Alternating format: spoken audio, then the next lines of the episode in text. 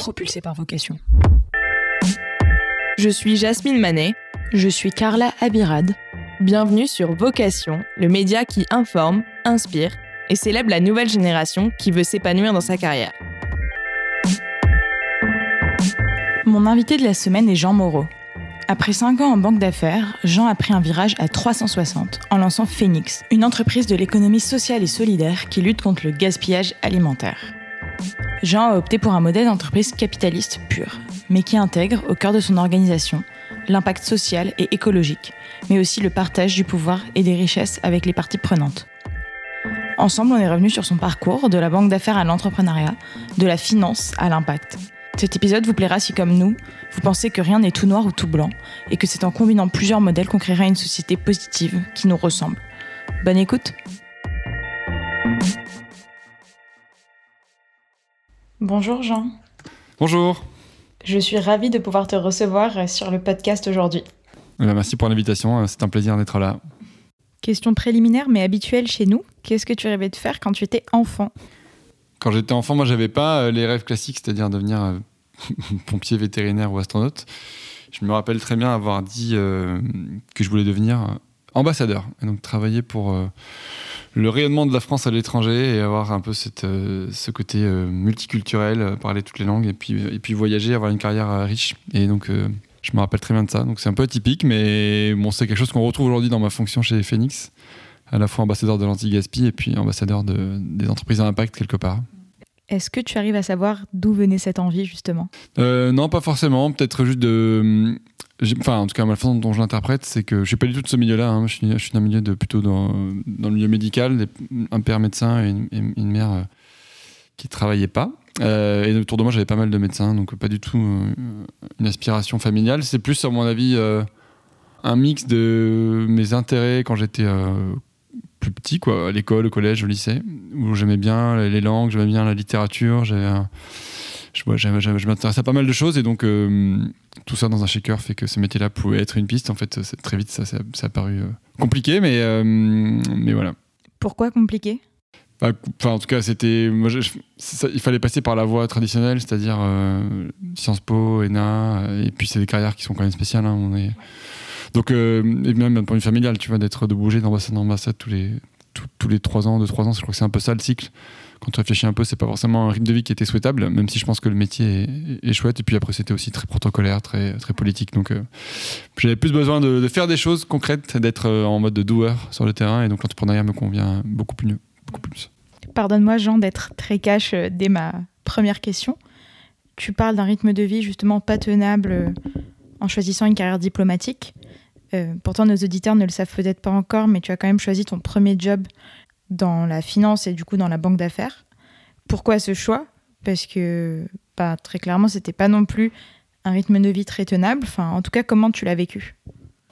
Bah, De toute façon, moi, quand je regarde mon parcours, je pense que ce sera peut-être un, un, truc intéressant pour les auditeurs, mais je me, rends compte avec, avec que j'ai fait que des choses qui étaient assez intenses. Donc, c'est moi qui les ai choisies, hein, je, ne les ai pas subies, mais quand tu fais euh, une prépa, deux ans de prépa, euh, après une école de commerce, c'est plus cool, mais bon, en parallèle, j'ai fait une, licence de droit. Donc je me suis rajouté une charge et puis après j'ai passé le concours pour aller à Sciences Po. Puis ensuite, après, après ça, j'ai fait une banque d'affaires qui a un rythme effectivement où tu bosses quasiment 120 heures par semaine, ce qui est, qui est, qui est dans l'absolu pas humain et, et sur, débile, surtout que tu, tu galvaudes des belles années, quoi. Tu vas entre 22, 23, 25, 30 ans.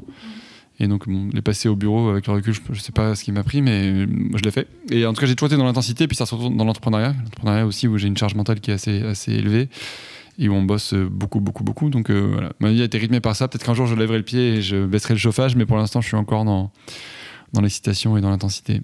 En préparant cette interview, j'ai écouté pas mal de podcasts du coup où tu racontes ton parcours.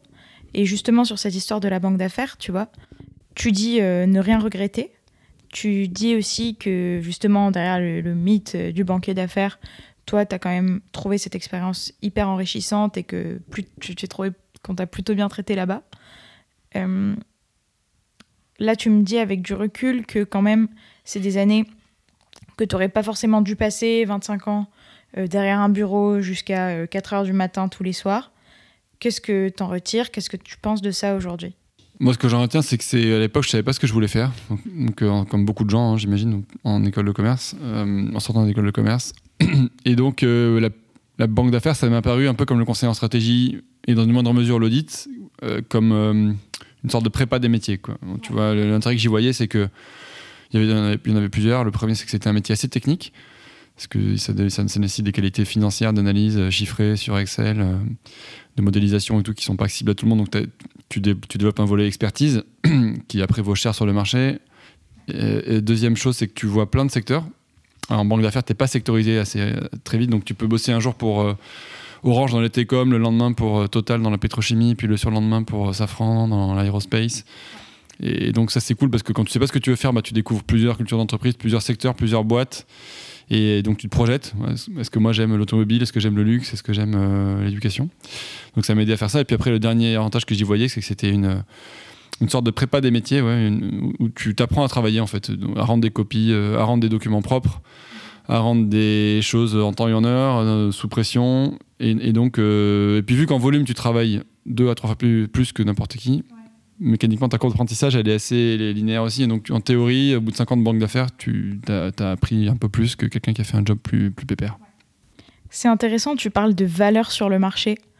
Euh, tu dis, je, je valais cher sur le marché après tes années en M&A.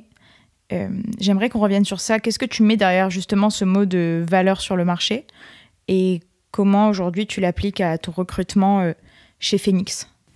Quand je dis cher, c'est pas seulement en termes de salaire, mais c'est plus le profil est rare quoi. Tu vois des profils qui a 30 ans maîtrisent euh, ça et c'est moins classique que quelqu'un qui a fait du qui a été chef de projet, chargé de projet sur un truc un peu plus transverse. Et donc moi qu'est-ce que je regarde quand je recrute?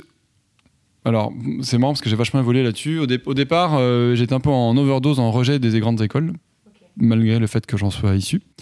Et je me disais, en fait, pour faire du, pour faire du bon travail chez Phoenix, on a juste besoin d'être des merdes, d'être euh, un peu smart, mais de pas avoir forcément d'avoir fait 3 ans, 2 ans de prépa et puis 4 ans en école de commerce. Et, donc je, prenais des gens euh, de n'importe quel horizon. Et c'était, ça, je pense, ça fait une des richesses de Phoenix aujourd'hui, la culture d'entreprise. Et on a des agronomes, on a des ingénieurs, on a des, euh, des gens qui sont plus euh, des militants, on a des gens qui viennent d'école de commerce qui sont plus business, mais ça fait la richesse. Et maintenant, en fait, plus la boîte se structure, plus ça grandit, plus je vois l'intérêt, malgré tout, ce qu'on peut dire, de, de gens qui ont fait des prépas, des grandes écoles qui sont bien structurées euh, et qui ont pris des bons réflexes dans des, dans des boîtes plus classiques et qui arrivent chez nous déjà bien formés et bien câblés. Quoi. Donc, euh, je pense que je, maintiens ce que je dis. On n'a pas besoin d'être 5 étoiles pour, euh, pour, faire du, pour créer de la valeur chez Phoenix, voire même dans les grandes écoles, ce que je peux reprocher, c'est que les métiers qui créent le plus de valeur chez nous, à savoir la, conquête commerciale et, l'opérationnel, sont assez déclassés, décriés.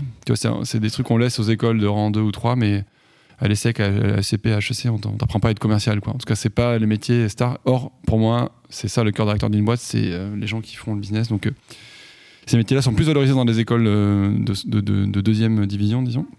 Et donc, c'est ça que je reproche. mais à côté de ça, j'ai aucun regret sur mon parcours, non, pour l'instant. Cette question de la diversité des profils qu'on recrute quand on est bah, chef d'entreprise, elle est cruciale. ça m'intéresse un petit peu d'avoir ton avis sur ça. Euh, on a tendance, quand on gère une entreprise, quand on est manager, à vouloir recruter euh, ben, un peu des mini-nous pour euh, prendre nos places ou en tout cas pour, pour travailler à nos côtés. Comment, toi, tu fais en sorte justement d'éviter ce, un peu cet écueil et comment est-ce que tu fais pour avoir un maximum de profils diversifiés chez Phoenix? Ouais, alors. Non, non, mais t'as raison. Nous, c'est, une politique volontariste. Hein. C'est sûr que si tu fais juste tout à l'intuition, si tu suis les, habitudes, tu finis par recruter des gens euh, de ton sérail. Donc, il faut avoir un peu de. Nous, nous on le porte, et les RH notamment. Donc, euh, nous, ça a commencé comme ça. Moi, j'ai au RH, j'ai quelqu'un qui, pour qui c'est très important et qui donc euh, est sur les recrutements et qui et qui porte un peu cette voie de diversité, inclusion, et pas avoir que des clones chez Phoenix.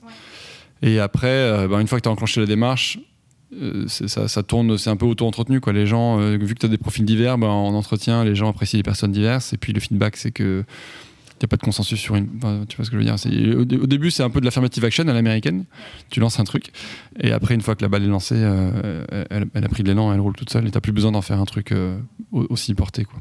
Et tout l'enjeu, du coup, c'est de lancer la balle assez tôt dans le développement de la boîte. Ouais, mais c'est vrai que les gens qui nous. Ouais, absolument. Mais c'est vrai que les gens qui nous rejoignent de l'extérieur, y compris de start-up plus traditionnelles de la French Tech, dans tous les rapports d'étonnement que je demande à chaque fois au bout d'un mois ou deux mois, il y a toujours ça. Il y c'est très différent de ce qu'ils avaient connu avant. Parce qu'on n'a pas que euh, du mal blanc euh, d'HEC. Euh, même s'il y en a, mais il n'y a pas que ça. Il y en a, moins qu'ailleurs, plutôt. Ça me permet de rebondir sur un sujet que je voulais qu'on aborde. Tu vois, tu me parles de mal blanc d'HEC. généralement, c'est ce genre de profil-là qui se demande, et enfin, je peux le dire à juste titre, vu que j'en fais peut-être presque partie, même si je suis une femme. C'est ce genre de profil qui veut à tout prix trouver du sens dans son travail, qui se sent très malheureux si son travail euh, ne l'épanouit pas. Est-ce que tu penses pas que c'est un peu une, une, considération de privilégié en fait, de vouloir trouver à tout prix comme ça du sens dans son travail? Si, si, si, En tout cas, déjà, moi, c'est l'autoportrait de ce que je suis. Donc, euh, je le dis en toute euh, connaissance de cause. Enfin, en tout, cas, j'en suis conscient. Et euh, effectivement, l'histoire que je raconte quand quittant la, quitter la banque d'affaires à 30 ans pour repartir à zéro et créer une boîte, c'est déjà risqué. Créer une boîte dans l'impact, ça allait encore plus. À un moment où c'était moins sous le feu des projecteurs, tu vois, en 2013-2014. Mais c'est sûr que dans, tout ça, en fait, ça reste un caprice de privilégié. Ça reste un peu un caprice de sale gosse. C'est-à-dire, tout va bien. j'ai un bon diplôme, j'ai un CDI, dans une belle boîte, euh, avec un, des bonnes conditions matérielles, un, beau salaire, des belles perspectives et tout, il faut trouver un truc qui va pas. Donc, euh, effectivement, vu sous cet angle-là, ça peut, paraître comme ça, et je le, conçois tout à fait. Après, je pense que hum, c'est accessible à beaucoup de gens, et moi, je constate que c'est plus du tout un caprice de, de, privilégiés, qu'il y a plein de gens, euh, y compris des classes, de classes moins privilégiées ou de CSP moins, qui sont dans cette démarche-là et qui sont prêts à faire des sacrifices. Et moi, c'est ce que j'ai fait. Hein. Moi, j'ai quand même divisé mon salaire par, par 4 ou 5. Donc c'est c'est pas un caprice, enfin c'est un caprice quelque part pardon, mais mais ça vient pas. Enfin il faut il faut au-delà du caprice il faut il faut avoir euh, les épaules pour assumer ce choix derrière et pour euh, réduire son train de vie significativement et, pour euh, et pour ne plus s'habituer à ce qu'on a connu dans les premières années. Donc et puis en France, le, vrai déclencheur de ça c'est aussi le système social et notamment l'assurance chômage. Pôle emploi, sans qui euh, ce genre de move aussi radical, je pense, serait pas possible. En tout cas, moi, je l'aurais sans doute pas fait si j'avais pas eu un filet de sécurité. Et t'es resté combien de temps en banque d'affaires? Pendant 5 ans. Ouais, de 2008 à 2014, quoi. Bah, honnêtement, moi, ça résonne pas mal en moi parce que, bah, tu vois, je suis dans un, un stade là en ce moment où je vois tous mes pas mal de mes potes en tout cas qui vont vers la finance, le conseil, qui ont des gros salaires et qui savent que très rapidement ça va encore plus monter et qui se disent mais en fait je fais allez, deux ans maximum en finance ou en M&A parce que si je reste trop longtemps, je sais que je vais m'habituer à ce train de vie, euh, je vais m'habituer à ce salaire et que ce sera hyper dur après euh, de changer de métier. Et euh, sans faire de mauvais jeu de mots, ils n'ont pas vocation à rester toute leur vie dans ces métiers-là. ouais, c'est vrai. En tout cas, moi, c'est ce que j'ai vraiment vécu. C'est-à-dire que quand tu rentres à 25 ans, au début, tu pas trop de, tu vois, pas trop de besoins. Tu as, eu un rythme de vie étudiant où avais, tu faisais des petits boulots, mais bon, tu vis à pas grand chose. En coloc, dans des, dans des petits apparts et tout. et c'est cool comme ça, dans la frugalité. Et puis après, euh, ton, le premier salaire qui est souvent, qui est souvent costaud hein, en banque d'affaires, tu es, vite autour de 60 000 euros de, de fixe euh, à Paris. Donc c'est et la même chose en variable quasiment.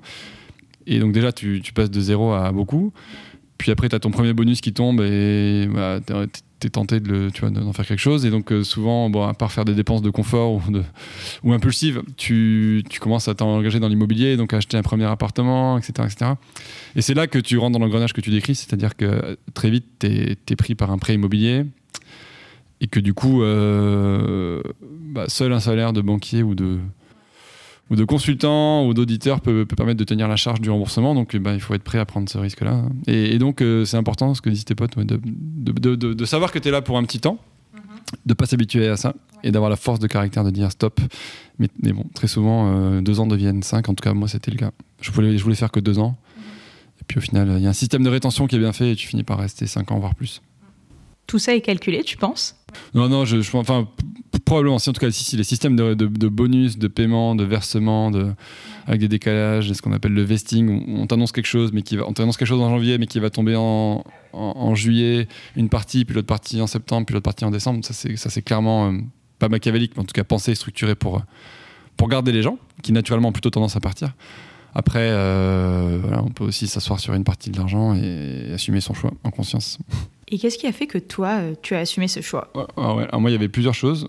La première chose, c'était euh, que j'étais content, encore une fois, moi je crache pas dans la soupe, même si Je, le, métier était chouette, assez grisant, stratégique, avec des gens intelligents, smart, plutôt sympa d'ailleurs. Il n'y a pas que des, a pas que des, que des pitbulls en banque d'affaires, il n'y a pas que des loups. Tu vois, il y a des gens qui sont comme toi et moi qui sont arrivés là parce qu'ils ont vu de la lumière, ils sont rentrés et ça, ça leur a plu, mais c'est pas des gens qui ont un chemin tout tracé dans le MNE.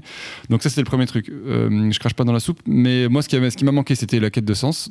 J'avais pas de fierté particulière à dire ce que je faisais, tu vois. Euh, le soir, le week-end, quand j'en parlais à ma famille, mes potes, je me rendais compte que j'avais tendance à un peu dénigrer l'écosystème. Donc je me suis dit, ok, arrête de te plaindre. À part le côté prestigieux et le côté euh, euh, confort matériel, j'avais pas de fierté à dire. Après, deuxième chose, au-delà de la quête de sens, j'avais envie d'avoir une trajectoire qui soit plus originale aussi, tu vois, plus linéaire, moins linéaire justement. Je voulais pas être le millième mec d'école de commerce qui va faire ses classes en banque d'affaires et puis qui fait du fonds d'investissement et qui se retrouve ensuite en private equity, en LBO et tout. Donc je trouvais ça trop. J'avais envie de prendre un risque d'avoir une trajectoire plus sexy, même si quitte à, ce qu'elle soit plus risquée, tu vois, d'avoir un parcours de vie plus inspirant.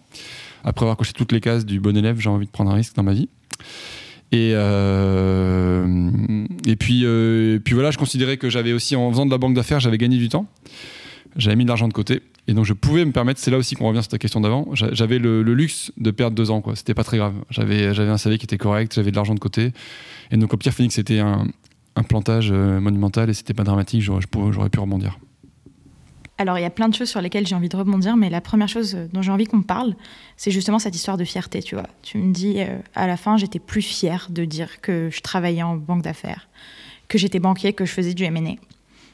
Il y a un peu la même chose, je trouve, dans le début des projets entrepreneuriaux, quand tu as ton idée, que c'est pas encore vraiment en place, que tu as du mal à structurer tout ça, que c'est le tout début, que tu n'as même pas peut-être un logo à montrer. Tu as honte, en fait, de parler de ton projet. Euh, je ne sais pas si tu es passé par cette phase-là. Euh, comment est-ce que tu l'as vécu, justement? Non, ça je l'ai pas trop vécu. Je sais que la carte euh, banque d'affaires Merrill Lynch, elle m'a aidé au départ dans mes rendez-vous. Ça, rendait le, propos crédible et la personne crédible et tout. Tu vois, quand j'arrivais en, en rendez-vous de financement chez une banque ou dans un fonds d'investissement et que c'était plutôt un, truc cool. Après, sur la, j'avais pas honte de dire ce que je faisais. sur Phoenix. C'est juste qu'il y avait beaucoup de pression. Quoi. Les gens demandent alors ta boîte, ça avance, alors t'en es où, t'en es où, alors ça y est, t'as signé un client, alors ton produit, je peux avoir une démo et tout. Et ça, c'est lourd parce que les gens se rendent pas compte quel temps ça prend de passer de 0 à 1, enfin, voire de moins l'infini à 1, de créer un produit, une équipe, une marque, un pricing. Et donc, souvent, tu vois, tu prends un peu des pressions comme ça de l'extérieur sur. Euh, c'est marrant que ça ne décolle pas plus vite. Et euh, bon, en fait, tu as envie de dire, vas-y, mais go, fais ce que je fais, puis après, on se reparle. Donc, euh, c'est ça que j'ai ressenti comme pression, mais après, le reste était, c'était ok. Par contre, j'étais fier à la fois du courage que j'avais eu et puis du projet qu'on était en train de créer avec Baptiste. J'imagine que l'idée de Phoenix, elle n'est pas arrivée euh, quand tu as décidé de démissionner, elle a dû arriver un petit peu avant, mais tu vas nous en parler. Quand est-ce que tu as décidé de rendre ton projet public, d'en parler à des personnes euh, et voilà, de te confronter justement à la vie des autres et au monde? Alors, effectivement, l'idée. Enfin, moi, au début, j'ai fait ça. J'ai euh, j'ai commencé à bosser sur mon projet en mode soirée week-end en gardant euh, mon CDI, parce que je pense que c'est une, chose à faire. Tant, que tu sais pas encore si tu es 100% certain de l'opportunité de marché, de ce que tu veux faire, euh, c'est bien de dérisquer au maximum le projet. Donc tout ce que j'ai pu déminer en amont, je l'ai fait en, parallèle de mon boulot, quand j'avais un temps, faible ou quand j'avais un, peu de temps le, week-end et le soir. Et après, euh, j'ai commencé à en parler. Ben, déjà, quand j'ai dû négocier mon départ de chez Merrill Lynch, j'ai dit voilà, je pars, mais c'est pas pour aller à la concurrence c'est pas pour aller chez Goldman Sachs, Morgan Stanley ou dans un fonds d'investissement. Donc, euh, je pars pour un projet d'entrepreneuriat. Et by the way, un projet à impact positif, et voilà ce que je vous présente. On veut faire ça, ça, ça, ça, ça. Et du coup, c'est quand même beaucoup mieux perçu. Donc, c'est là que j'ai fait mon premier coming out. Et puis après, j'en ai parlé à mes potes, j'en ai parlé à, ma femme, euh, qui, était ma copine à l'époque, et euh, à ma famille. En général, bien perçu, même si les gens se demandent pourquoi, pourquoi on, on, lâche tout, quoi. Et pourquoi on on pète un câble à 30 ans. Euh, donc il faut rassurer sur le côté rationnel de la démarche et pas sur le côté impulsif. Ouais, mais de ce que tu me dis, euh, si tu l'as présenté devant euh, les personnes de Merrill Lynch à un moment où tu as décidé de le rendre public, c'est que c'était déjà quand même bien ficelé. Ouais, ouais, ouais, il y avait, y avait quelque chose. Il y avait, en tout cas, il y avait, y avait, ouais, y avait, y avait rien. Il n'y avait pas de clients, pas de produits et tout, mais il y avait moins des slides à peu près propres et un, une étude de marché et voilà ce qu'on voilà, où, sont les pain points et voilà ce qu'on veut proposer. Donc ça ça paraissait avoir du sens, mais c'était que de l'intuition parce qu'il n'y avait aucune preuve de concept et aucun aucun case study. Et j'aimerais maintenant rebondir sur une chose dont tu parlais tout à l'heure. Euh, voilà, tu t'es passé par l'ESSEC, mais tu t'es pas contenté de l'ESSEC. Tu as fait une licence de droit quand tu es arrivé en école de commerce. Euh, tu as fait un double diplôme avec Sciences Po après.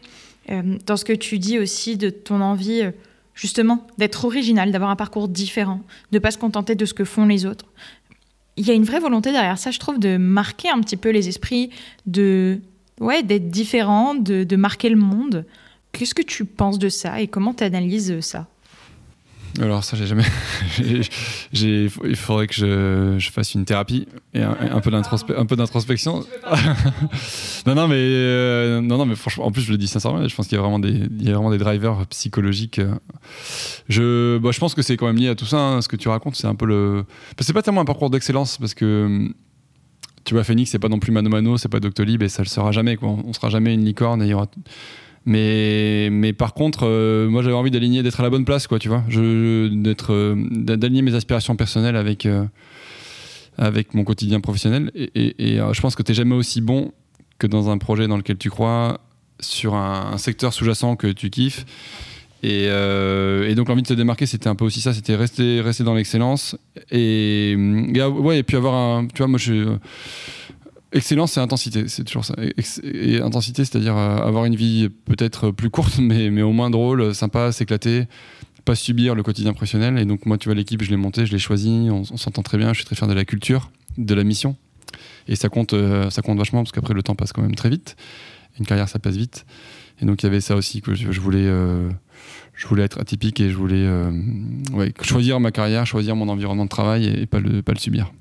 Alors je pense qu'il est temps justement que tu nous en dises plus sur Phoenix, cette boîte que tu as créée en sortant de banque d'affaires. Euh, sur ce que vous faites aujourd'hui, est-ce que tu peux nous pitcher le projet rapidement?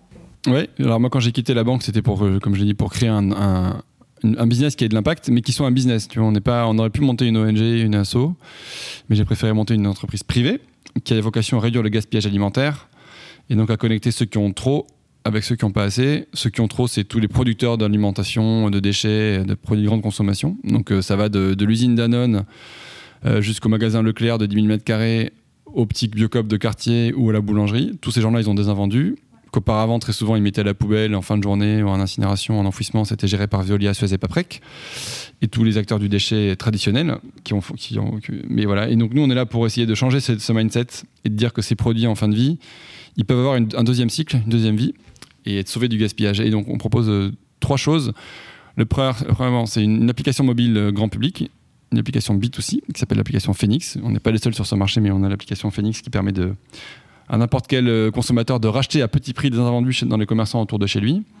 Ce qui n'est pas racheté par le consommateur, ça passe dans le deuxième circuit de valorisation qui sont les associations caritatives.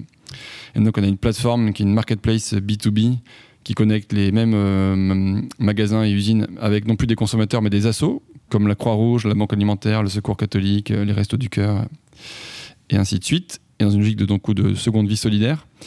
Et dans un troisième temps, après les consos et les assos, le reste bascule chez des animaux, donc une ferme, un centre équestre, un parc animalier, une porcherie, la SPA, qui vont récupérer le pain rassis, les fruits et légumes en putréfaction, etc. Et donc le but, c'est d'arriver au zéro déchet et d'arriver à vider les poubelles de nos clients et d'être dans ce qu'on appelle l'économie circulaire, où rien ne se perd, rien ne se crée et tout se transforme.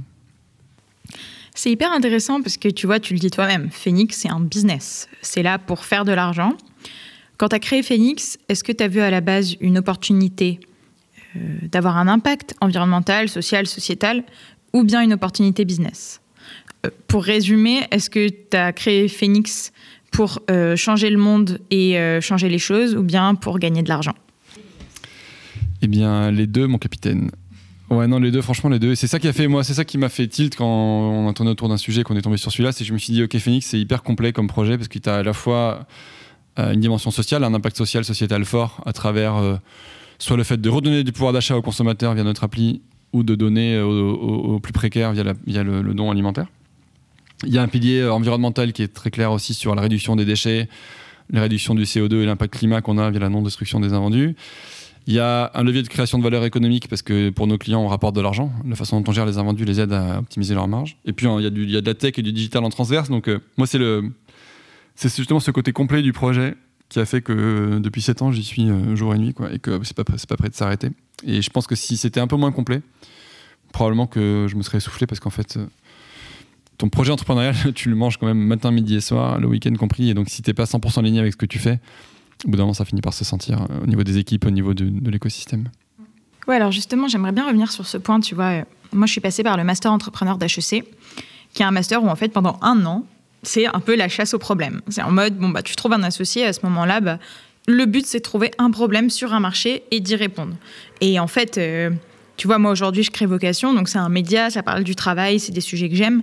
Mais euh, si j'avais trouvé un problème sur le marché, je sais pas moi, de la médecine du travail, pour lequel j'ai aucune appétence, euh, il y a de fortes chances que mes profs, ou en tout cas la majeure, m'auraient peut-être poussé à aller vers ce marché-là et à créer une boîte là-dedans.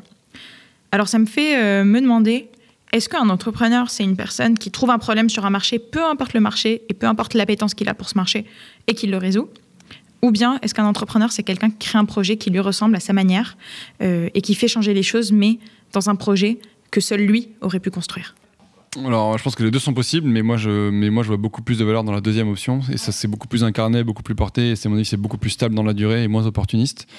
Et tu vois, pour donner un exemple, dans, je citerai pas de nom, mais dans l'incubateur où on était, nous, qui était l'incubateur de Sciences Po au tout début, dans le bureau d'à côté, il y avait deux gars qui ont très bien marché d'ailleurs et qui ont monté une autre boîte depuis, mais qui montaient un. Un peu comme ce que tu dis, tu vois, ils étaient en mode. Euh, bah, trouver une friction et offrir, un truc en face. Et donc, ils sont lancés sur le marché de l'occasion, de, la, vente de voitures d'occasion à l'époque. Et parce qu'ils trouvaient que c'était pas fluide. Et donc, ils ont créé une plateforme de revente de voitures d'occasion. Et donc, ils ont passé 2, 3 ans, 4 ans, 5 ans à évangéliser sur des parkings de de, à, tu vois, à Massy-Palaiso et à Franconville le week-end, à parler à des concessionnaires et à des, à des vendeurs de voitures. Et en fait, leur, le projet, à la fois côté vendeurs et acheteurs, ils ont fini par le, vomir parce que c'était pas leur écosystème. Ils détestaient euh, leurs clients, ils aimaient pas euh, cet univers-là, tu vois, de la, de, de moteur de voiture. Donc, euh, et du coup, ils ont fini par le revendre un peu à la casse. bref. Donc, ce que, cet exemple, il, illustre le fait que juste ce qui n'était pas aligné avec ton écosystème, tes, utilisateurs, tes acheteurs, le marché que tu portes, au bout d'un moment, ça, te, hante tellement, ça te tellement qu'à mon avis, tu peux qu'être en dissonance et soit tu es moins efficace mais tu tiens mais c'est compliqué. Soit tu lâches et tu dis allez je passe à autre chose parce que là je suis pas je suis pas à mon plein potentiel. Ouais. Ouais je suis je suis totalement aligné avec ça. Écoute, on va rebondir sur la notion de l'impact maintenant. Euh, première question, est-ce que tu pourrais me donner, Jean, ta définition de l'impact? Oui, je peux te la donner en mettant ma casquette de, président, coprésident du mouvement Impact France. On a passé pas mal de temps à le, mettre à jour. Donc, euh, en gros, y a, pour nous, il y a quatre piliers. Quand, souvent, quand on parle d'impact, on a souvent tendance à se focaliser sur l'impact euh, externe, tu vois, positives ou négatives d'un truc. Donc, effectivement, c'est deux piliers l'impact social et l'impact environnemental. Donc, une boîte impact, c'est une boîte qui a un impact social positif et un impact environnemental positif. Et pas que dans la compensation. Tu vois, une boîte qui va planter des arbres pour compenser des émissions de CO2, c'est un premier step, mais ça suffit pas. Donc il faut que le modèle soit structurellement euh, à impact positif. Et après, il y a deux autres piliers, au-delà de l'impact social et de l'impact environnemental, c'est euh, les impacts, c'est des piliers internes plus. Et donc j'entends par là la, gouvernance, donc le partage du pouvoir dans l'entreprise, et puis le partage des richesses.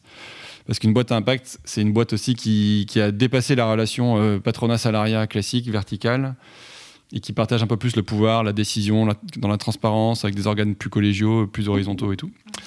Et même chose sur le partage de la richesse. On essaie de faire en sorte qu'une boîte à impact, elle soit aussi. Euh, euh, la, richesse soit mieux répartie et pas juste détenue par euh, un ou deux cofondateurs, cofondatrices, des actionnaires, investisseurs et puis le reste nulle part. Donc on essaie de faire en sorte que le salarié soit associé. Et donc voilà, les quatre piliers pour résumer c'est impact social, impact environnemental, partage du pouvoir et de la gouvernance et partage de la richesse plus, plus éclairé que les boîtes traditionnelles.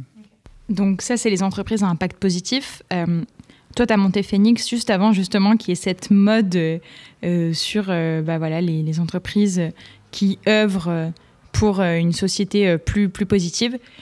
Moi, je me souviens quand je suis rentrée en école, typiquement la majeure développement durable, sustainability, c'était pas du tout une majeure qui avait la code, c'était un peu les ovnis de la promo qui allaient là. Tout le monde allait en finance ou en entrepreneuriat. Aujourd'hui, c'est une des majeures les plus demandées. Comment toi, tu vois ce changement? Non, mais c'est clair qu'il y a des gros cycles. Hein. Tu vois, moi, euh, à l'époque, euh, quand j'étais en école, le, le, top de la promo, il, allait justement en banque d'affaires, en conseil en strat et en, audit, dans une moindre mesure. Après, il y a eu la vague des startups, mais plutôt tech traditionnels, tu vois, euh, les Docto, les Blablacar, etc et qui était une belle vague hein, où, les, tous les meilleurs talents allaient là-dedans plutôt qu'aller nourrir les rangs des. Ça, c'était genre il y a 5-6 ans, je dirais. Et maintenant, on est dans, la, dans une nouvelle vague qui est une vague euh, effectivement de, de quête de sens, d'impact positif, de sustainability. Et moi, je, moi, je m'en félicite. Après, euh, je pense que j'espère qu'elle va être plus durable que les autres, que ça va pas être une, mode de, une vague de 5-10 ans, et je, et je, le pense. Mais, euh, mais c'est sûr qu'il y a un effet de mode. Il y a un effet de mode. Et d'autant plus que maintenant, pour moi, il y a, y a des planètes qui s'alignent, puisque bon il y, a la quête il y a la quête de sens des talents, il y a de plus en plus de, de financement, de fonds d'investissement, mais aussi de financement de grands groupes qui sont fléchés vers, les, vers ce qu'on appelle l'ESG, l'ISR, l'investissement responsable, la finance à impact, la finance verte. Donc il y a plein d'argent à aller chercher pour des projets comme ça. Et puis en plus, il y a quelques success stories qui émergent, euh, dont la nôtre, mais dont Back Market, dont nos concurrents, euh, Too Good To Go, dont dans d'autres. Donc je pense que les gens prennent conscience qu'en fait ces modèles-là sont pas seulement des, trucs durs luberlus, mais qu'en fait derrière il y a de la croissance, il y a de l'emploi et il y a des belles histoires qui allient un peu le meilleur des deux mondes, quoi. Croissance et impact positif. Et donc euh, c'est ce qui manquait jusqu'à maintenant, à mon avis, des belles success stories emblématiques qui donnent envie d'entreprendre. oui, voilà, et c'est un peu ce qu'on dit en filigrane un peu en fait depuis le début. Avant, euh, impact positif et euh, rentabilité, business, croissance étaient pas vraiment associés on parlait plus d'entreprises à impact, enfin d'ailleurs pas forcément d'entreprise, mais d'impact dans le milieu associatif, dans le milieu bénévole, euh, mais du coup toujours éloigné de la croissance et de, des chiffres et d'un aspect plus financier. Euh, j'aimerais un peu avoir ton avis là-dessus. Et en plus de ça, euh, j'aimerais aussi avoir ton avis sur la responsabilité pour toi des entreprises dans le changement sociétal et dans le changement sociétal vers plus de durabilité, une économie plus saine positive Yes, moi j'ai un parti pris là-dessus qui est assez assumé. Tu vois, quand on est, effectivement, comme tu le dis, Phoenix, quand on s'est lancé en 2013-14, c'était pas autant à la mode. Il y avait ce qu'on appelle l'ESS, l'économie sociale et solidaire, ce que les anglo-saxons appellent le social business, qui est un peu plus, un peu plus euh, medium way.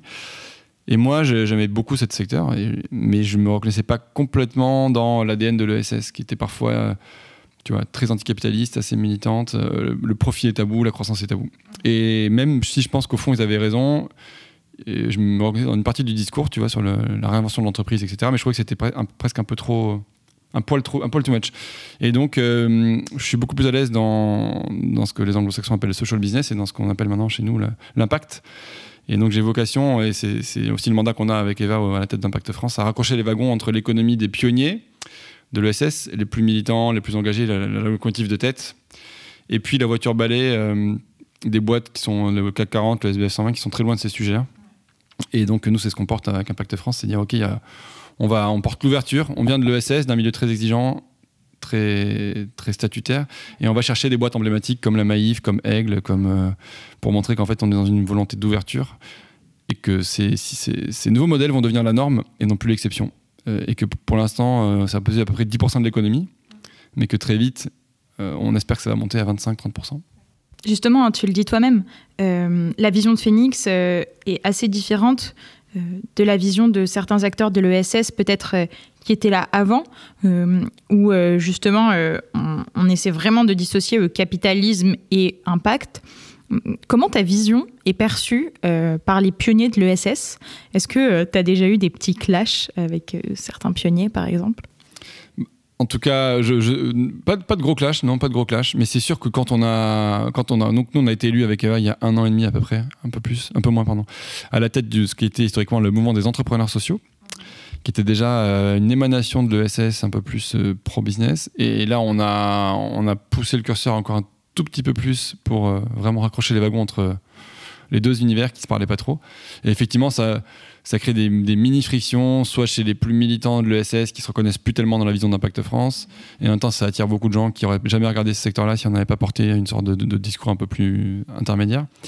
Donc euh, non, je te, te cache pas que parfois ça, ça se coupe peut-être un petit peu parce qu'on a une vision, euh, on essaie de dépoussiérer ce truc-là et d'en faire positivement hein, pour en faire un, truc plus désirable, plus sexy et plus et moins clivant, plus standard. Et, euh, ça c'est parfois au détriment de, quelques critiques ou de, gens qui, trouvent que on se dilue. Moi je pense qu'on pollinise et sans se diluer, mais il y en a qui disent qu'en fait, avec ce discours-là et avec le fait qu'on s'ouvre à des boîtes qui ne sont pas des boîtes de l'ESS pure, on se dilue, ce qui n'est pas ma vision. Mais en tout cas, vouloir, si c'est ma vision, je l'assume et on se dilue parce que le but à la fin, c'est de contaminer l'économie traditionnelle et que la bascule se fasse comme ça. Sinon, si on reste entre pionniers, entre entre euh, gens convaincus, on, bah, on tournera en rond, on passera jamais plus de 6-10% de l'économie. Donc, euh, on le fait par, par conviction et aussi par, par contrainte. Il y a un peu de choses dans ce que tu me dis. Il y a à la fois une volonté de démocratiser, je trouve, l'ESS, parce qu'en fait, c'est quelque chose qui concerne tout le monde. et du coup, le rendre un peu accessible au plus grand nombre. Et aussi rendre le modèle peut-être plus durable, plus pérenne, justement en l'appuyant sur des indicateurs financiers, une rentabilité, pour qu'en fait, il puisse grossir grandir et avoir de ce fait plus d'impact non, c'est clair, c'est clair. Nous, c'est comme ça qu'on voit les choses. Hein. À la fois faire révéler l'ESS et le sortir de sa zone de confort, et puis à la fois montrer au capitalisme qu'il peut se réinventer et qu'il y a une voie médiane qui est celle qu'on incarne avec d'autres, qui est, qui, est un peu le meilleur des deux mondes, c'est-à-dire les valeurs de l'ESS, des modes de gouvernance plus éclairés, et en même temps parfois les méthodes d'organisation, les outils, ou voire même les financements qui sont issus d'un monde plus, plus capitaliste traditionnel, mais que voilà, en fait, n'y a pas blanc et noir, c'est comme toujours des nuances de gris. Euh, et, bon, les plus militants vont trouver qu'on est, qu'on est trop neutre. Et, mais c'est le, prix à payer pour arriver à convaincre l'aile droite de rejoindre la gauche. Justement, du coup, on parle de croissance depuis tout à l'heure euh, dans l'ESS. Est-ce que tu pourrais euh, m'expliquer les différentes phases par lesquelles vous êtes passé chez Phoenix? Comment la boîte a grandi ces dernières années? En général, il y a un peu une trilogie dans. Enfin, je ne sais pas si tu es familier avec ça, mais il y a un peu une trilogie dans l'entrepreneuriat où il y, a, il y a trois gros stades de croissance qui demandent des compétences en général différentes. Il y a le start, le build et le run. Donc le start, c'est comment tu passes de 0 à 1. Euh, comment tu crées euh, ton produit, ton service, euh, ton, ton pricing, ta marque, ton logo, ton équipe, tes premiers clients et tout. Donc là, tu es dans une phase de construction où c'est un peu, tu fais tout et n'importe quoi, Enfin, tu vas t'es au four et au moulin, comme je le disais. Donc c'est plutôt des compétences de couteau suisse. Ça dure jusqu'à la première levée de fonds, je dirais, facile, un peu plus même. Et, euh, ouais, donc tu vois, tu cumules 5 postes en un, et, donc ça, c'est des profils de couteau suisse, c'est des gens qui sont à l'aise pour passer de, la compta au commercial, à faire une interview euh, dans la presse, et puis. Euh, et ensuite, tu es dans une phase plus après, les premières levées de fonds ou entre les deux, dans une, phase de build, où là, qu'est-ce que tu fais? Bah, Tu construis une, boîte, donc tu, tu, tu, bâtis les fondations, les murs, et donc tu fais un organigramme, tu fais des fiches de poste, tu fais une grille de salaire, tu fais du reporting, tu mets en place une couche de management intermédiaire. Donc ça, c'est des compétences qui sont encore différentes euh, et des appétences aussi qui sont différentes de la première phase. Et, donc tu perds des gens en cours de route. Et puis ensuite, tu as la phase de run qui est dans celle dans laquelle on est nous maintenant, qui est plus euh, comment tu gères ta boîte en rythme de croissance, en rythme de croisière. Et c'est plus du management euh, classique, tu vois. C'est faire, des, faire des améliorations à la marge, surveiller les KPIs, ajuster l'équipe en permanence. Et, et voilà, et ça, c'est des compétences encore différentes, des compétences de, de, commercial grand compte, de relationnel, de manager. Et donc, c'est rare d'avoir une personne qui passe, euh, qui fait ces trois stades et qui est bon dans les trois. C'est même en général, tu as toujours une appétence ou une préférence. Et après, tu peux plus ou moins euh, t'adapter au costume qu'on te donne, mais voilà. Donc, tu vois, là, tu me décris les trois phases et tu me dis que maintenant, vous êtes un peu dans la phase vitesse de croisière. Bon, j'imagine qu'il y a encore 15 000 trucs à gérer. Mais pour toi qui as eu une vie. Euh, quand même assez rythmé, assez speed, euh, où tu as toujours eu des jobs euh, très prenants. Je dis pas que le tien aujourd'hui ne l'est pas, hein. enfin je suis bien consciente que c'est le cas. Mais est-ce que tu te dis, euh, est-ce qu'on remettrait pas un coup d'accélérateur Est-ce qu'on repartirait pas dans une phase d'hypercroissance? Est-ce que ça te manque cette excitation justement de faire grandir une boîte très très rapidement? Non, non, c'est toujours intense. C'est juste que en fait, moi, mon, métier, mon job depuis, depuis un an et demi, ou même depuis deux ans, depuis la dernière levée de fonds, c'est de, tu vois, c'est de, c'est souvent comme ça qu'il faut faire, c'est de mobiliser autour de moi une équipe qui est meilleure que moi sur tous les sujets, quoi. Et donc, euh, tu vois, en gros, si je prends une image, moi, je suis chef d'orchestre. Et je dois, je dois, coordonner des violonistes, des flûtistes, euh, mais sans, sans, savoir jouer ni du violon, ni de la flûte, ni de la basse, ni, ni, du, ni, du, tu vois, ni du basson. Quoi.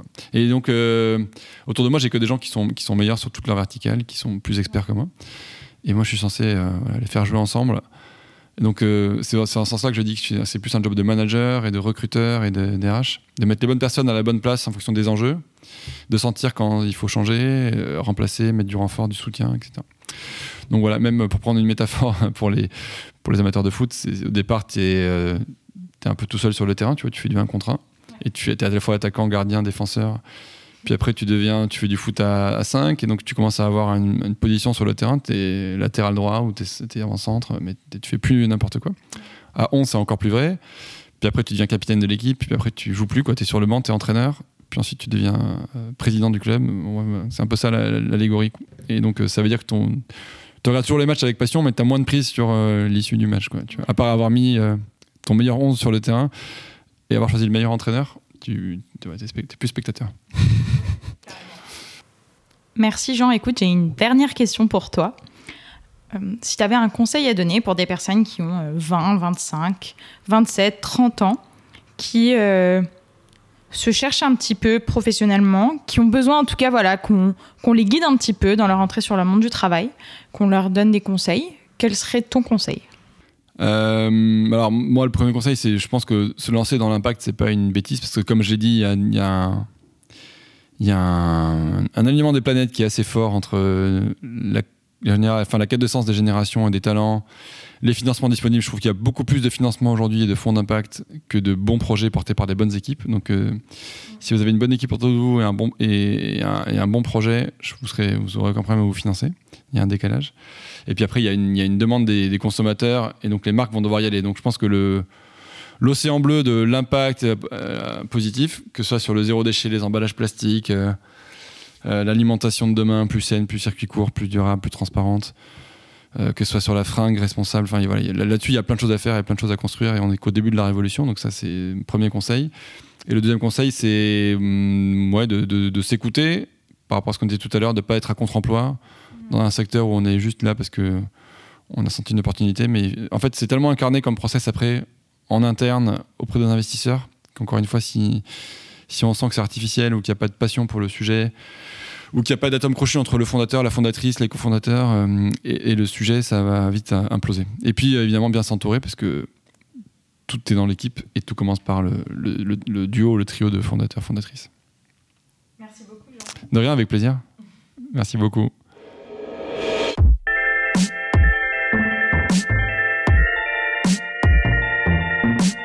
Vous venez d'écouter Vocation, le podcast qui informe, inspire et célèbre la nouvelle génération qui veut s'épanouir dans sa carrière. Je suis Carla Abirad et tous les dimanches à 18h, avec Jasmine Manet, nous sortons un nouvel épisode. Vous pouvez vous abonner sur toutes les plateformes de podcast, nous laisser plein de petites étoiles et surtout, parlez-en autour de vous. C'est ce qui nous aide le plus à se faire connaître. Pour aller plus loin, tous les mardis dans notre newsletter, Jasmine et moi écrivons sur un sujet du monde professionnel et on essaie de faire de cet email un des meilleurs que vous recevez chaque semaine. En prime, on rajoute des ressources, inspirations et offres pour vous aider à construire votre carrière. Last but not least, rendez-vous sur Instagram pour rejoindre la communauté. At vocation.co, c'est là qu'on est les plus actifs. À la semaine prochaine!